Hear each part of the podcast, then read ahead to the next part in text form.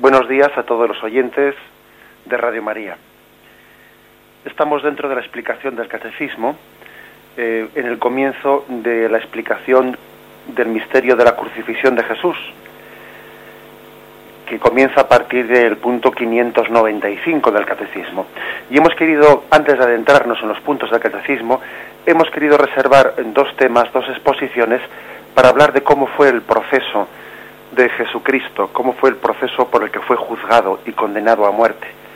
Ayer hablábamos de lo que se llama el proceso religioso de Jesús ante el Sanedrín. Y hoy vamos a hablar del el proceso civil. Si ayer fue el religioso, hoy el proceso civil ante Pilato, que especialmente es explicado por el Evangelio de San Juan, aunque también por otros evangelios. Pues bien, vamos a, a explayarnos en este tema para mañana adentrarnos ya a partir del punto 595 pues en la descripción que hace el catecismo sobre el misterio de la muerte de Jesucristo. Después de que Caifás, el sumo sacerdote, ha dictado eh, la condena de muerte, y ayer decíamos que el motivo principal pues ha sido que Jesús ha dado testimonio de su filiación divina, este es el Hijo de Dios, y él dice, y veréis al Hijo del Hombre a la diestra del Padre venir en toda su gloria haciendo referencia a la profecía de Daniel. Los allí presentes entendieron muy bien lo que estaba diciendo Jesús y por eso el sumo sacerdote se rasgó sus vestiduras. Al final, el motivo de la condena religiosa de Jesucristo, una vez que los testimonios habían contradecido y que esas falsedades que se decían sobre Jesús, de que él quería destruir el templo, pues quedaron patentes las contradicciones entre los falsos testigos, al final el motivo, el motivo de la condena en el Sanedrín fue el testimonio que dio Jesús de su propia identidad. Vino a los suyos y los suyos no la recibieron, dice el prólogo del Evangelio de San Juan. Dios que se acerca a los hombres y los hombres que no le aceptan entre ellos. Pero bien, comienza el proceso civil, porque la condena del Sanedrín no podía ejecutarse sin que fuese explícitamente aprobada por el procurador romano. En efecto, Palestina, todos sabemos que estaba bajo sometida bajo el Imperio romano y por lo tanto no era plenamente autónoma en sus leyes, ni mucho menos. Sí, es cierto, a Sanedrín se le concedía pues juzgar, incluso ejecutar ciertas penas, pero estaba excluida la pena de muerte. La pena de muerte estaba estaba estrictamente reservada para la, autoridad romana, que allí se, se, bueno, pues estaba presente a través del procurador Pilato. Había dos formas, dos formas, según sabemos hoy, de poder llevar adelante esta especie de, mm, de aprobación por parte del procurador romano.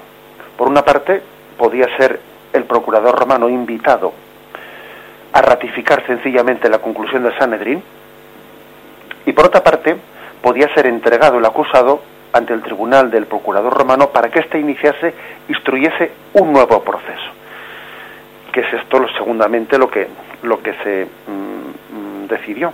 ¿Por qué se decidió esto? Bueno, pues se decidió porque quizás este segundo camino era más claro, porque el procurador romano, si se le hubiese invitado únicamente a, a ratificar lo que había dicho el Sanedrín, pues hubiese empezado a comprobar en qué pruebas se han basado y entonces hubiese visto que la prueba última había sido una prueba de tipo religioso y a él eso no le interesaba. Él, quería, lógicamente, pues que la condena fuese bajo algún tipo de delito que dentro del Imperio Romano pudiese ser um, cosa todo como tal. Y por lo tanto se eligió el segundo camino, el de comenzar un nuevo proceso, instruir un nuevo proceso presentándole un acusado y que él comenzase los interrogatorios, volver a empezar de cero, ¿eh? para entendernos. Tenemos en el capítulo 18 de San Juan 29-32, pues cómo se dilucida esta cuestión, dando claro testimonio de que ellos, ellos no podían em, sencillamente condenar a muerte. Salió entonces Pilato fuera de ellos y dijo, ¿qué acusación traéis contra este hombre? Ellos le respondieron, si este no fuera malhechor, no te lo habríamos entregado. Pilato replicó, tomadle vosotros y juzgarle según vuestra ley. Pero los judíos replicaron, nosotros no podemos dar muerte a nadie. Es decir, te lo traemos aquí porque queremos que le condenes a muerte, si no ya le juzgaríamos nosotros, que para eso ya tenemos competencias, para eso ya somos autónomos, pero queremos darle muerte. Y Pilato, por lo tanto, comienza un, un, un proceso contra Jesús. Sería el alba según mm, Juan 18, 28 nos, nos detalla. De la casa de Caifás llevan a Jesús al pretorio, era de madrugada. Bien, nos da este detalle San Juan, estaríamos hablando del alba, posiblemente sobre las seis de la mañana aproximadamente. Es cierto que los romanos tenían costumbre de, de madrugar y por lo tanto Pilato estaría ya en funciones. Dice también el Evangelio de San Juan que fueron ante el pretorio. El pretorio era una especie, un lugar en el que el, procurador romano, el delegado de Roma en aquel lugar, tenía un púlpito, un tribunal y una silla que se llamaba curul. Y ese tribunal y esa silla curul eran de alguna manera transportables. Estaban instalados en aquel lugar y eran el lugar en el que el procurador administraba justicia. Pues una, una tribuna un tanto alta desde la que él mm, observaba a los que estaban siendo interrogados, a los que estaban siendo juzgados. Instalada en la Torre Antonia, según sabemos, la Torre Antonia era la colina más alta de Jerusalén. Y en aquella torre, en aquel lugar, es donde acudieron los judíos llevando a Jesús preso. También, también los evangelios nos hablan de que era el litóstrodros, el, el enlosado, o también le llaman Gábata. Bien, este fue el lugar el lugar mm, que también hoy pueden visitar los, los peregrinos en Jerusalén, el lugar en el que estaba instalado el pretorio. Allí tuvo lugar el proceso civil contra Jesucristo. Un proceso civil en el que Pilato, por una parte, respetó las costumbres judías de quienes no quisieron entrar en el pretorio, porque era un lugar pagano, era la casa de un hombre pagano, de un romano, y como estaba próxima la Pascua no querían contaminarse, según dice San Juan. Pues bien, ellos se quedaron fuera y Pilato, en esa especie de, equilibrio que tenía que tener entre la mano dura romana y por otra parte ceder un poco y respetar las costumbres judías, salió fuera para recibirles, sabiendo que ellos no querían entrar, a pesar de la humillación que supondría para él, es decir, estos me consideran impuro y no quieren entrar en mi casa. Pero bien, en esa especie de mm, equilibrio entre la mano dura y el respeto de las costumbres judías para no exacerbarles más de lo debido, salió fuera a recibirles. Así nos lo, así narra el Evangelio cómo comenzó este, este proceso. Pues bien, en Lucas 23, versículo 2, se explayan, se detallan cuáles son las acusaciones con las que se le presenta a Jesús delante de Pilato en este proceso civil son bien distintas de las que se presentaron en el Sanedrín. Este está perturbando a nuestra nación. Es un agitador. Impide el pago de los tributos al César. Dice ser el Cristo. Ahora bien, este, este término Cristo Mesías está utilizado en un sentido de agitador, agitador Mesías político, un agitador nacionalista. Es decir, fijaros bien la importancia de ese versículo de Lucas 23, 2, porque en él, con mucho detalle, se ve cómo los judíos son conscientes de cómo tienen que jugar sus cartas.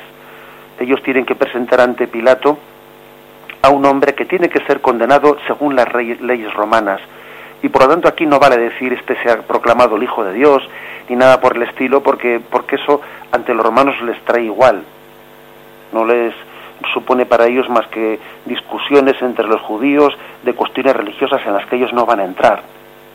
Y es muy importante que ellos acierten con la acusación que a Jesús le haga vulnerable ante la autoridad romana.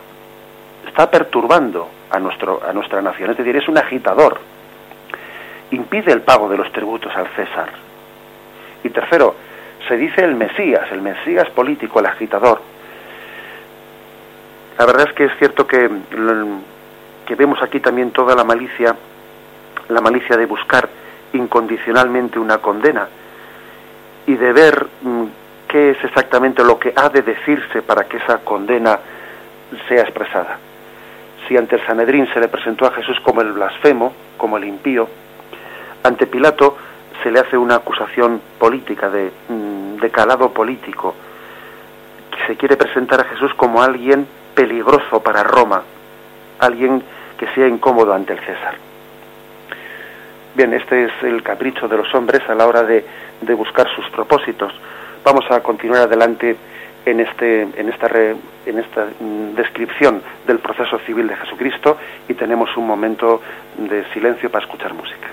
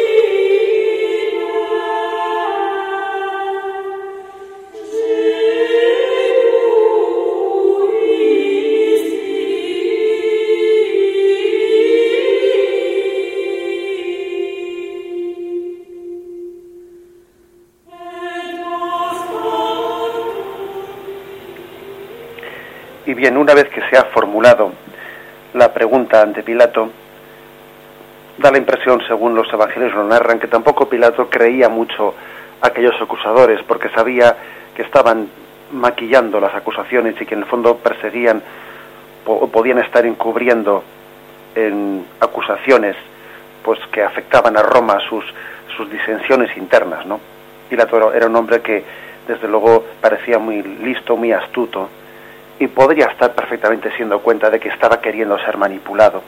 Pero bien, él tenía, tenía la obligación, como procurador romano, tenía la obligación de intentar comprobar y de intentar pues esclarecer esas acusaciones que se estaban formulando. Y en, en el capítulo 18 de San Juan, versículos 33 y 38, tiene lugar una, una conversación entre Pilato y Jesús, pues ciertamente interesantísima, en la que se está de alguna manera profundizando en qué significa la realeza en el ámbito religioso, en el ámbito civil.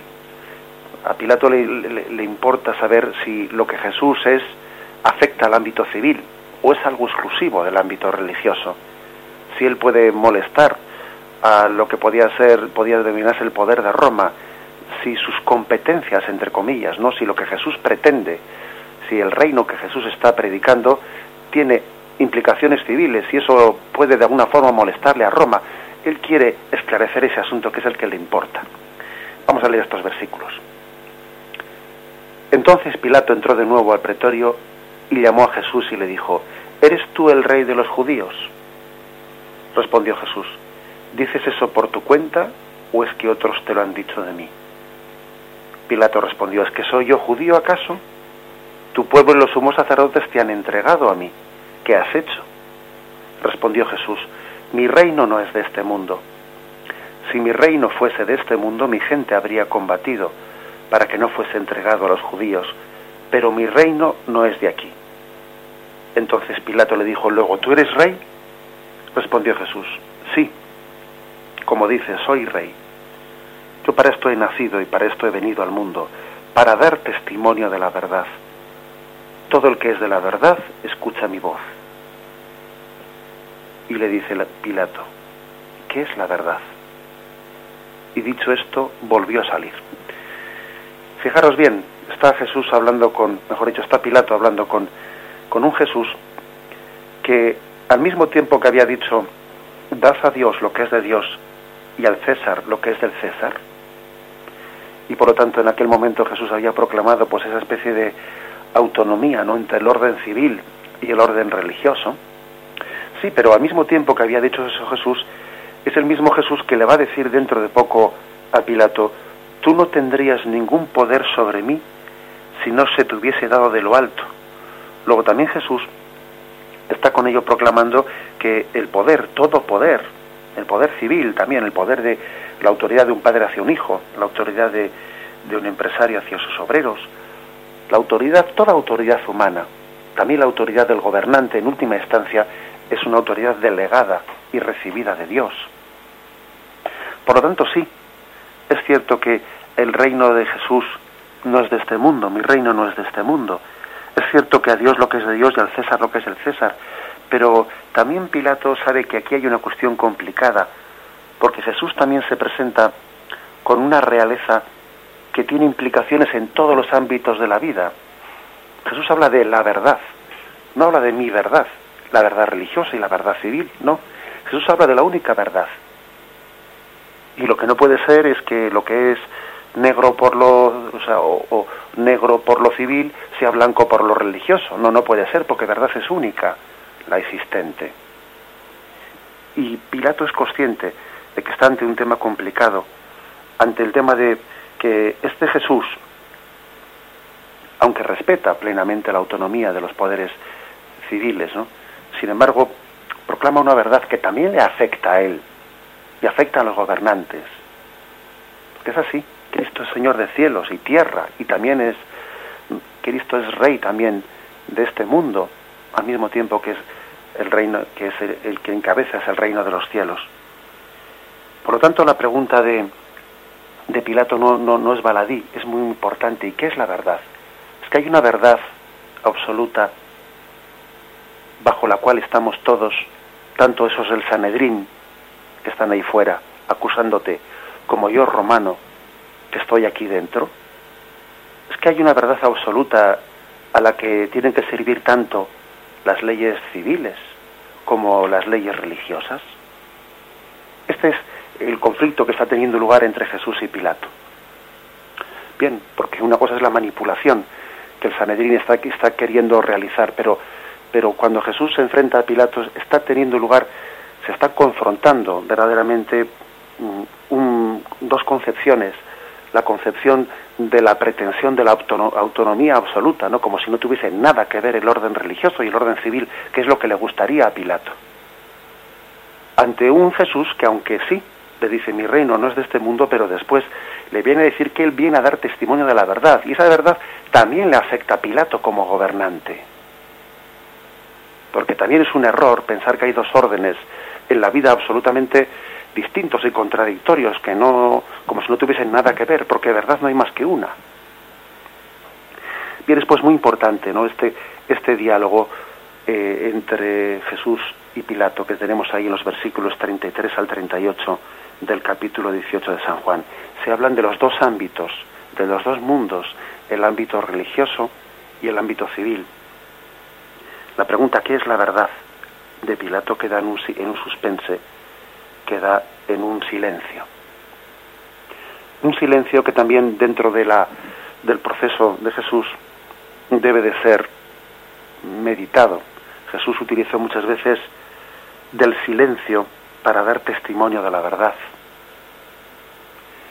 Por una parte, esto nos evoca el capítulo 53 de Isaías, versículo 7, donde se nos recuerda en el, en el cántico del siervo, se nos recuerda cómo aquel siervo era llevado al matadero y como y no abría la boca, dice así, capítulo 53 de Isaías, versículo 7 fue oprimido y él se humilló y no abrió la boca.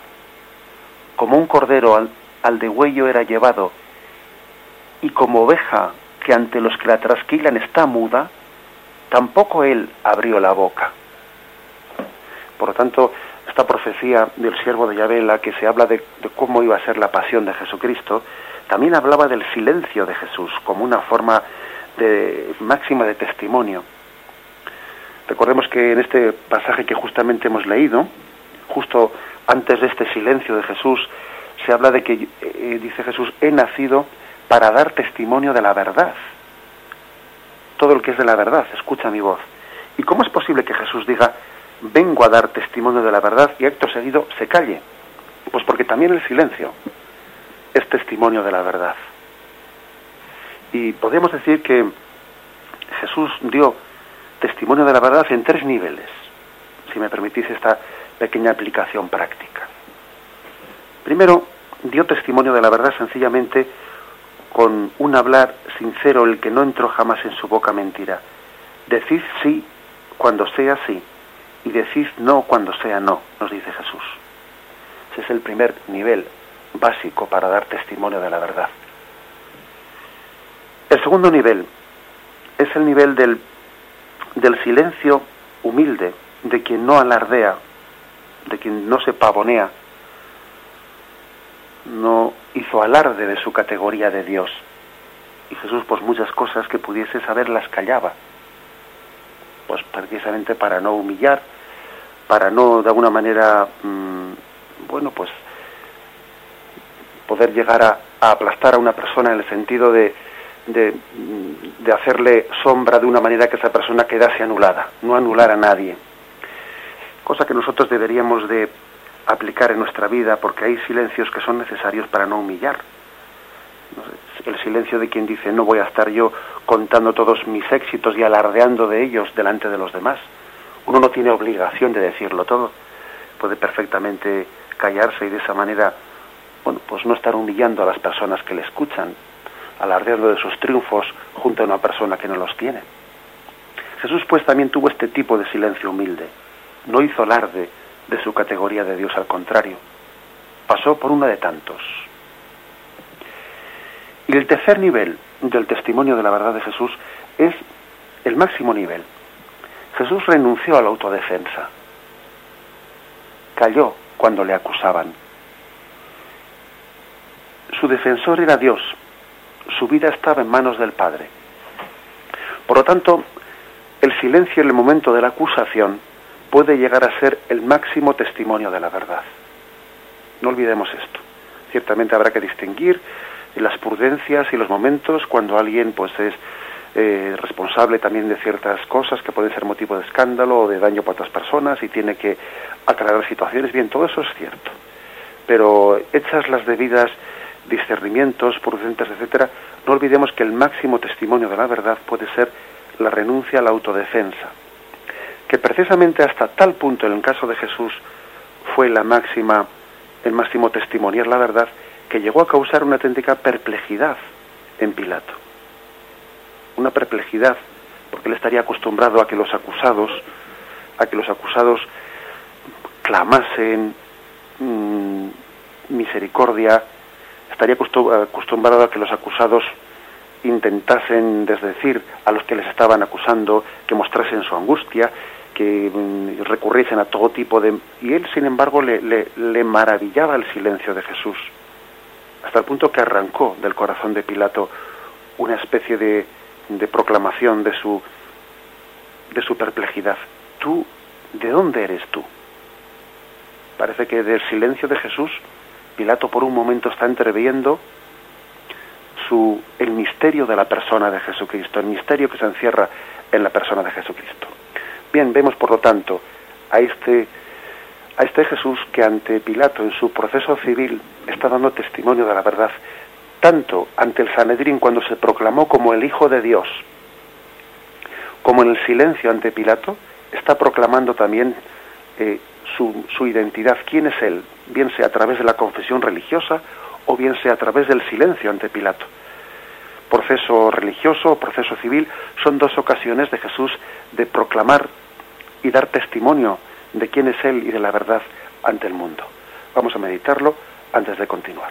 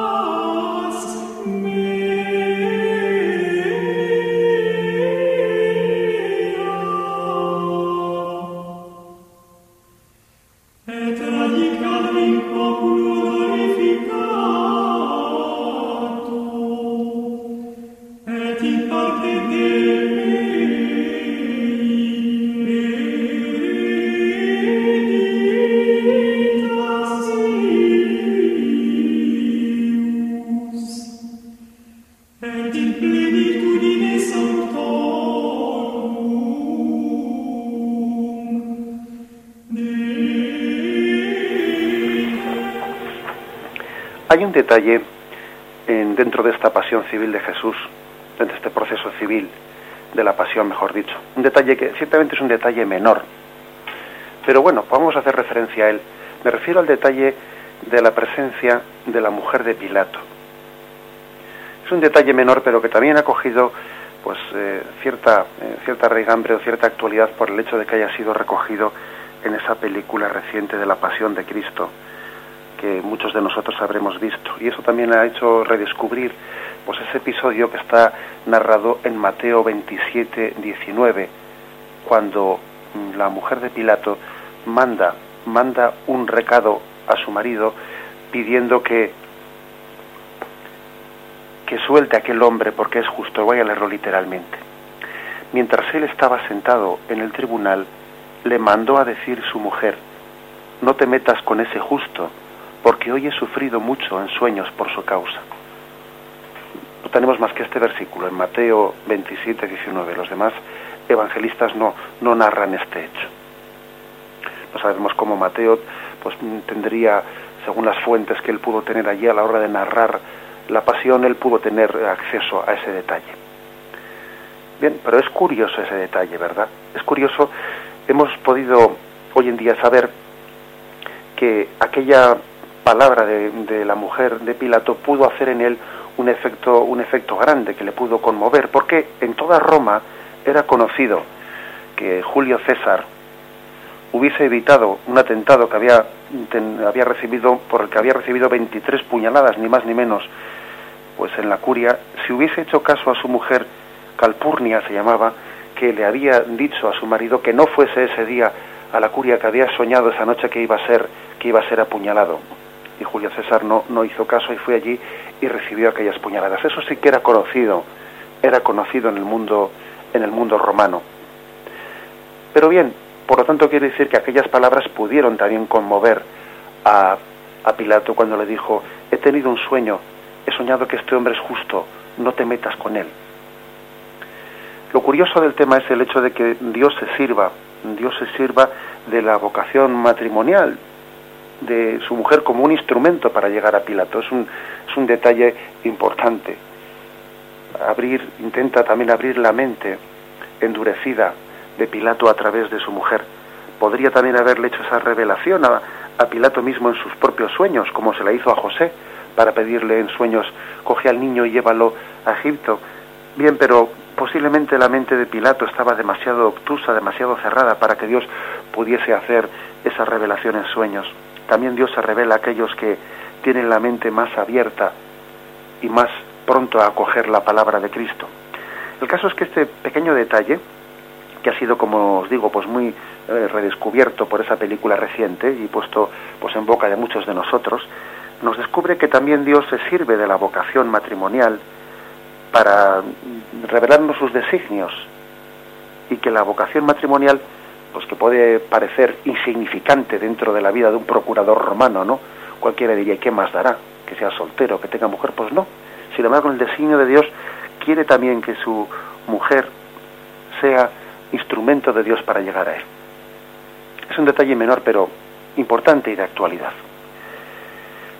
Otra cuestión de más relevancia es la que hace referencia el Evangelio de San Lucas dentro de este proceso de este proceso civil de la pasión de Cristo, la presencia de Herodes en un momento determinado del interrogatorio, cuando, cuando Pilato dice a quienes le acusan de que él no ve culpable a ese hombre, se le responde, este está sublevando al pueblo desde Galilea, y él pregunta, ¿es que acaso es Galileo? Bueno, pues entonces ve ahí como una pequeña salvatoria. Estaba en aquellos días, porque era la Pascua, estaba casualmente eh, Herodes presente Herodes Antipas, ¿no? el tetrarca de Galilea, estaba presente esos días en Jerusalén y entonces dijo, bueno, pues mandárselo a él. Era, era como un gesto de, de reconciliación entre él y Herodes que habían tenido sus desavenencias y él no tenía ningún, ninguna obligación de mandarle a ese acusado ante Herodes, puesto que independientemente de que fuese Galileo, eh, pues uno tenía jurisprudencia, bueno, mejor dicho, tenía jurisdicción para juzgar a aquel independientemente del lugar de procedencia, pero quiso tener la deferencia de que, de que Herodes fuese quien lo juzgase. Imaginémonos a Jesús ante Herodes, estaba ante aquel que había cortado el cuello de su primo Juan Bautista. Estaba ante el hijo de quien había sacrificado a los inocentes de Belén, aquel que había mandado matar a aquellos santos inocentes estaba ante este personaje que se caracterizaba por tener una corte frívola, como también podemos desprender de aquel baile en el que, bueno, pues se le pidió en una bandeja la cabeza de Juan Bautista, una corte frívola, un personaje ciertamente siniestro que había que había sido comprado por Roma, dándole placeres y dándole una vida cómoda y para que resultase cómodo para Roma, para poder tener bajo su yugo aquel pueblo pensando que tenían una autoridad que en el fondo estaba controlada por Roma como un títere de Roma. Un personaje lleno de frivolidad ante el que Jesús sencillamente opta por, por callar. De nuevo Jesús quiere dar testimonio en su silencio, testimonio de la verdad. También hay silencios que en el fondo duelen y escuecen en la conciencia como se ve que ayer Herodes se sintió dolido, a mí no me responde si quiso burlarse de él. Hay silencios que son la mejor acusación. Y curiosamente, aquel, aquel gesto de Pilato de mandarle a Jesús ante Herodes sirvió de reconciliación entre dos personajes, porque existe también una especie de complicidad en el mal. La complicidad en el mal une, curiosamente yo te tapo a ti y tú, te tap y tú me tapas a mí. Parece como si el mal repartido sea más, fuese más llevadero. Es curioso, ¿verdad? Pero eso que, que ocurrió entre Herodes y Pilato, pasándose uno a otro a Jesús y haciéndose cómplices de aquel mal, de aquella injusticia, también ocurre entre nosotros. A veces, cuando uno obra mal, busca cómplices del mal, busca compartirlo con alguien para que así alivie su, su conciencia. Bien, de la misma forma también que cuando Pilato ordena flagelar a Jesús, y sabiendo él, según el propio Evangelio de San Juan nos dice que aquel hombre inocente intenta aplacar, aplacar a la gente con una cometiendo una injusticia. A veces uno tiende a cometer una injusticia intentando evitar otra injusticia. Y dice, a ver si flagelando a este hombre aplaco, aplaco esa petición que, tienen de que le mate. Quizás cuando le vean ensangrentado, pues mm, se compadezcan un poco de él y ya dejen de pedirme que le crucifique. El gran error del hombre es ceder al mal para evitar otro mal. Uno cede al mal para de esa forma intentar evitar otro mal mayor. Qué gran error, qué gran error, ¿no? El de cometer un, hacernos cómplices de la injusticia intentando evitar otra injusticia. El mal llama al mal de la misma forma que el bien llama al bien. Y vemos también en este proceso civil pues, pues este misterio, ¿no? Este misterio de esta psicología de la tentación, eh, esta, esta mm, estrategia del tentador en la que fácilmente caemos nosotros y en la que Herodes y Pilatos también cayeron, esa complicidad mutua en el mal. Bien, vamos a, a meditar en ello antes de continuar en esta reflexión del proceso civil de Jesús.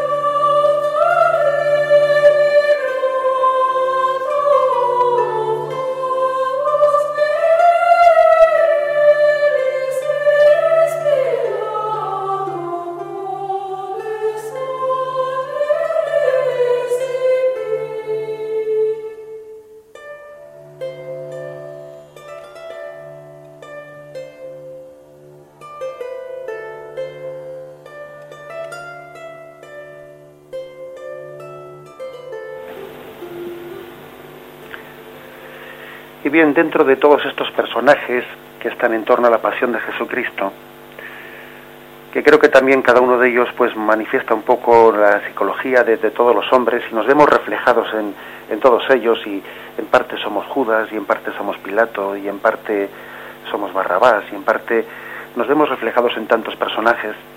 Está también la presencia de, de aquellos soldados romanos, aquellas legiones romanas que estaban destinadas en Palestina son soldados que se ensañan con Jesús, a decir, según los, detalles que nos narran los evangelios, le coronan de espinas, le escupen, le pegan con una caña en aquella cabeza que estaba coronada de, de espinas, se burlan de él, le ponen aquella capa como si fuese un rey, haciéndole salve, haciéndole inclinaciones ante él. Es el momento de la crueldad también de las legiones romanas. También aquí tenemos que ver pues un hecho pues claramente histórico, ¿no? El hecho de que la soldadesca, especialmente cuando está lejos de, de, su bueno pues de su contexto familiar, cuando está en lugares lejanos y tiende un poco a amargarse porque desearía estar en su, lugar de origen y le han destinado a un sitio pues que él detesta y añora volver a Roma, la soldadesca tiende a, a degenerar, tiende a amargarse es más, hay toda una psicología del hombre que cuando está en manada, cuando estamos en grupo en manada, tendemos a degenerar. Uno por uno, los hombres pues tienen, tienen pues más dignidad, pero desgraciadamente cuando nos juntamos en grupo tendemos a degenerar. A veces parece que como si tuviésemos una autoestima propia, como si tendiésemos a valorarnos por la crueldad que manifestamos ante los demás.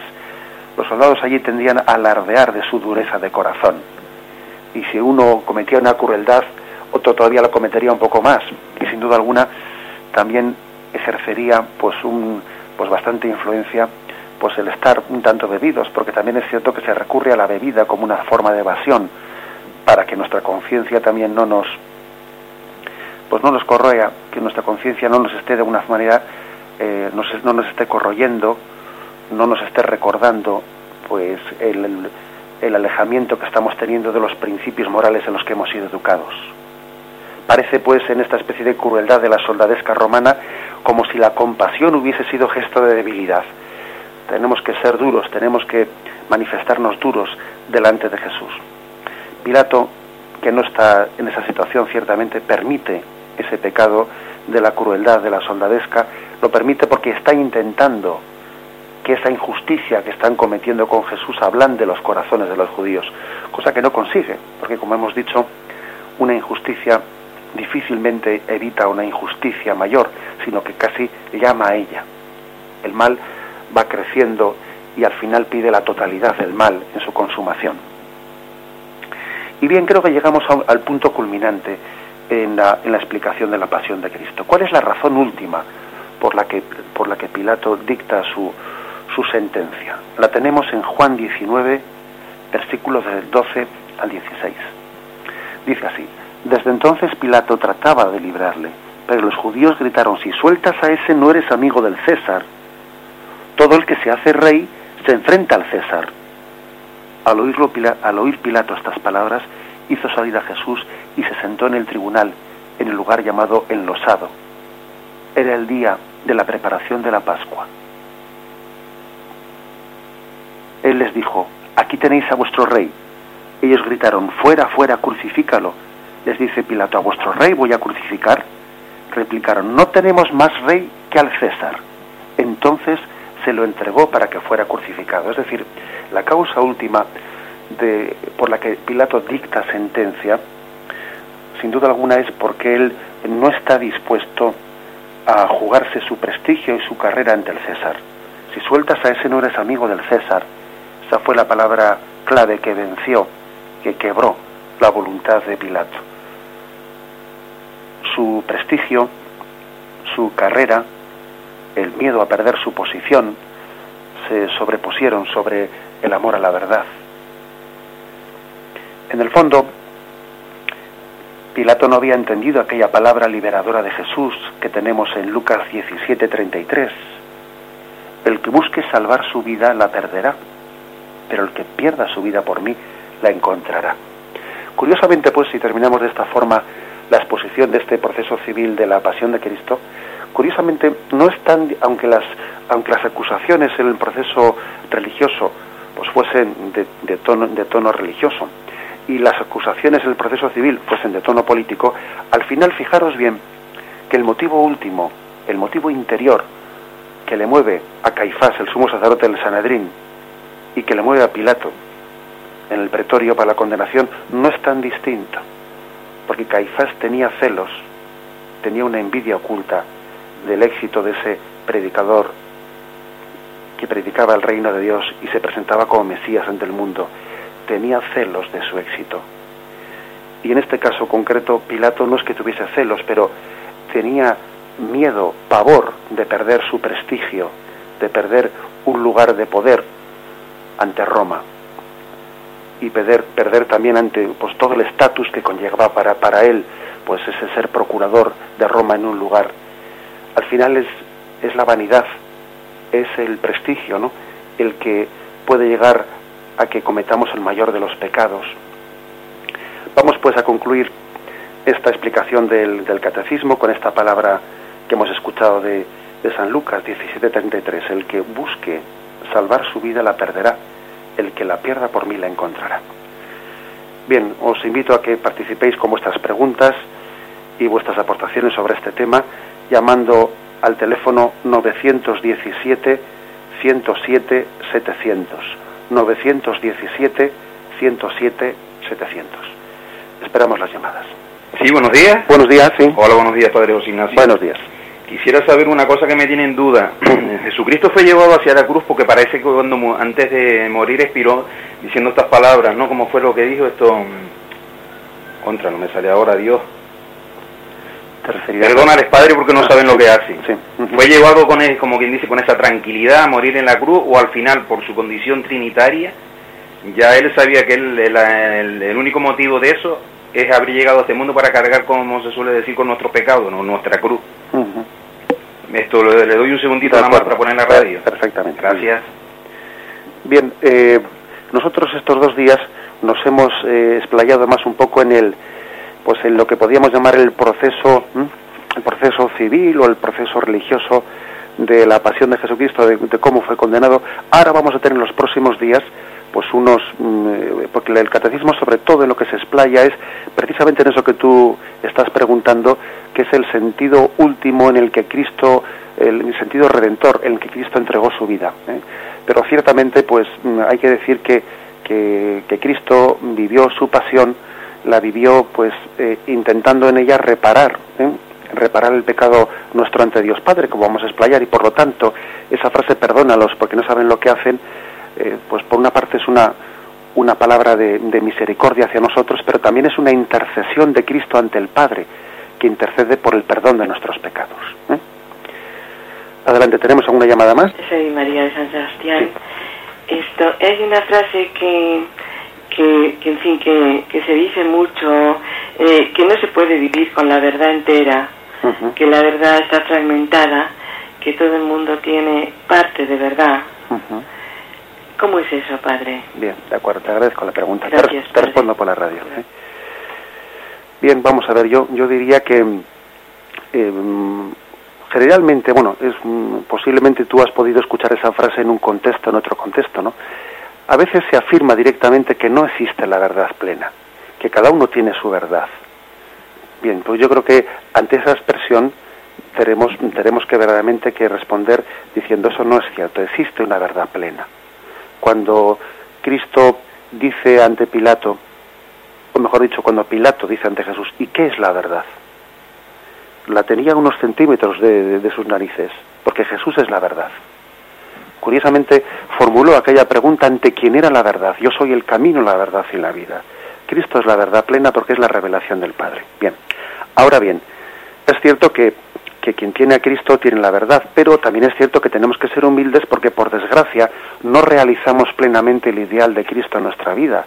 Entonces, uno puede decir, em, bueno, pues yo tengo la verdad, tengo la verdad en la medida en que tengo a Cristo, pero no soy yo la verdad, la verdad es Cristo. Y yo, mm, yo tengo la verdad en la medida que dejo a Cristo que viva en mí, y en la medida en que, en que no, pues bueno, por mi pecado, por mi orgullo, por mi vanidad, etcétera, no permito que Cristo reine en mí, en esa medida no tengo la verdad. Claro, en este sentido sí tenemos que ser humildes en la confesión de la verdad, porque, porque mm, aunque Cristo sea la verdad plena, nosotros no siempre le dejamos que reine como verdad en nosotros. Y por lo tanto no hay que confundir lo que es la verdad de Cristo con opiniones personales nuestras o el amor propio que a veces uno tiene y lo está confundiendo con, con, las enseñanzas de Cristo. Pues por ejemplo un padre que reprende a su hijo y le reprende en nombre de, pues, bueno, pues de, ese camino del bien que Cristo quiere, eh, quiere enseñar, ¿no? Bueno, de acuerdo, pero hay que tener cuidado en que no mezcle también el amor propio herido del padre. Y entonces, por una parte, sí, le está enseñando la verdad de Cristo a su hijo, pero también está mezclando su amor propio. ¿eh? ¿Me explico?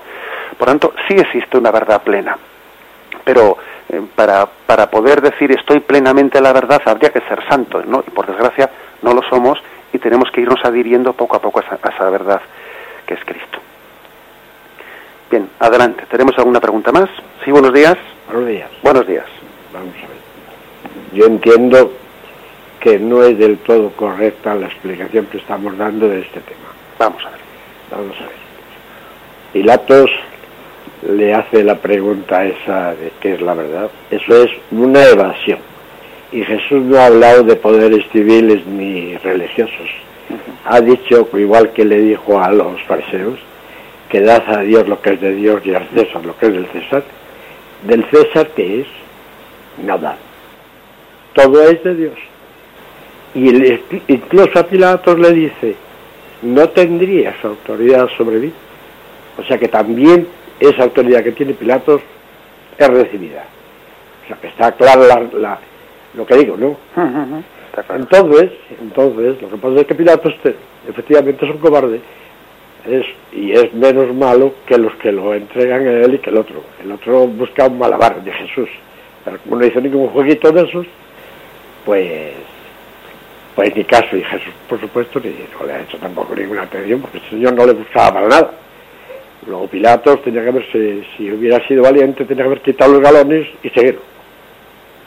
Porque la verdad era esa objetiva, esa viva que es Dios. No sé si me... Sí, te explicas, sí. Te explicas, de acuerdo. Si te parece, te, te respondo. Vale. Estupendo, muchas gracias. Adiós, No, la verdad es que creo que creo que no, no, no veo, es la verdad, la divergencia entre lo que tú has dicho y lo que yo he querido expresar. Aquí. Es decir, me parece que me parece que la expresión, o sea, la, la exposición que has hecho, a mí me parece por lo menos, ¿no? Que, que coincide con la que yo he querido, he pretendido un poco, eh, pues explayar. Sí, es así. Es decir, eh, mm, estaba sencillamente Pilato eh, ante su, la razón última fue sencillamente su cobardía, como hemos dicho, ¿no? Pero es cierto que en ese diálogo que hay entre entre Jesús y Pilato de tú eres rey, tu reino es de este mundo, pues hay por una parte, pues como tú mismo has dicho, como usted mismo ha dicho, no, pues hay hay una doble afirmación que hay que hacer que Jesús bueno, pues con el dad a Dios lo que es de Dios al César, lo que es del César, pues él respeta la autonomía del orden político, del orden religioso, pero a su vez también le recuerda a Pilato que todo poder civil, todo poder de este mundo, en definitiva, está recibido de la autoridad de Dios. ¿eh? Luego también, digamos, mm, esa autoridad última de Dios sobre todos los gobernantes tiene implicaciones también en, pues, en su gobierno y en sus leyes, etcétera, etcétera. ¿eh? Las dos cosas, el reino de Jesús no es de este mundo, pero tiene implicaciones en este mundo, tiene consecuencias para este mundo. ¿eh? Adelante, ¿tenemos alguna, alguna pregunta más? ¿Hola? Sí, buenos días. Hola, buenos días. Sí. Padre, me llamo Conchi, llamo desde Pontevedra y bueno, hace poquito que escuché Radio María, pero estoy muy contenta de que nos expliquen y nos enseñen. Sí. Quería comentarle que, bueno, usted ha dicho antes que mm, el hecho de que Jesús también callara delante de Pilato eh, ponía de manifiesto su verdad. El hecho de que no le contestara era su verdad, ¿no? Porque Dios le defendía, entonces él no tenía por qué defenderse así. Pero claro, humanamente hablando es todo lo contrario. Nosotros entendemos que el que calla otorga. Entonces, claro, la persona que no se defiende cuando se le acusa de algo, precisamente, humanamente hablando, es porque, porque no tiene argumentos para defenderse. Entonces, claro, desde el punto de vista humano, que ya sé que no es el de Dios, parece una contradicción, ¿no? Que nos callamos para no defendernos. Y también quería comentar que, claro, a lo mejor Pilato nos parece, pues eso, muy mala persona, porque entregó y tal, pero a lo mejor pensamos, no podíamos pensar que Dios se valió de su dignidad precisamente para, pues eso, para que siguiera todo su curso, porque Pilato al fin y al cabo es un pobre hombre que, bueno, no tenía fortaleza de carácter para, pero claro, eso tampoco es no sé, no todo el mundo tiene esa fortaleza de carácter para imponerse a los demás y tal. A lo mejor se valió también de su debilidad, ¿no? Bueno. De acuerdo, muchísimas gracias por Venga, tu llamada. gracias a usted. Venga, Hasta luego. Bien, pues bueno, pues vamos a concluir con esta llamada. Únicamente la respondo diciendo, pues bueno, lo último que dices, eso se puede aplicar a Pilato y a todo el mundo. Es decir, Dios, en última instancia, se sirvió de esa debilidad, ese pecado de debilidad de, de Pilato, al mismo tiempo que se sirvió también del pecado de Judas y del pecado de cobardía de todos nosotros y, y de ese pecado de crueldad de los soldados. Es decir, ese principio que tú dices de Pilato se puede aplicar a todo el mundo. En última instancia, Dios, en su designio, en su providencia, se sirve de todos ellos, eh, de, de todas las causas segundas, eh, respetando nuestra libertad, como dijimos en una ocasión, ¿no? Pero se sirve también de, de esas causas segundas, de nuestros pecados, para llevar adelante su designio de salvación. Con respecto a lo primero que dices, eso de quien calla otorga, pues la verdad es que es un tema delicado, ¿sabes? Bien, la verdad es que no podríamos decir desde el punto de vista cristiano que quien calla otorga. Quien calla otorga o no. ¿eh? O no. Es decir, por ejemplo, el silencio de Santo Tomás Moro ante el rey Enrique VIII, cuando él pues mm, se niega, ¿no?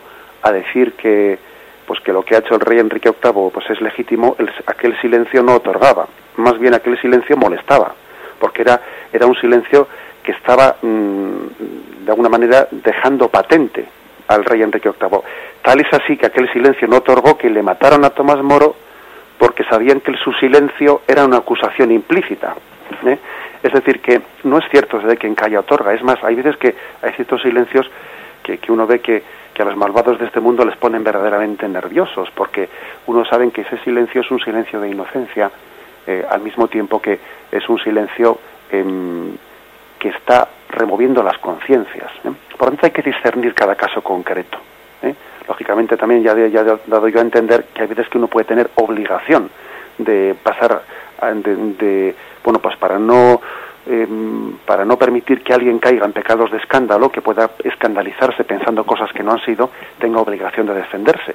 Pero también puede haber momentos en los que el Señor pida el testimonio máximo del silencio como una forma de, proclamar la verdad. Bien, lo dejamos aquí, que ya hemos pasado el tiempo.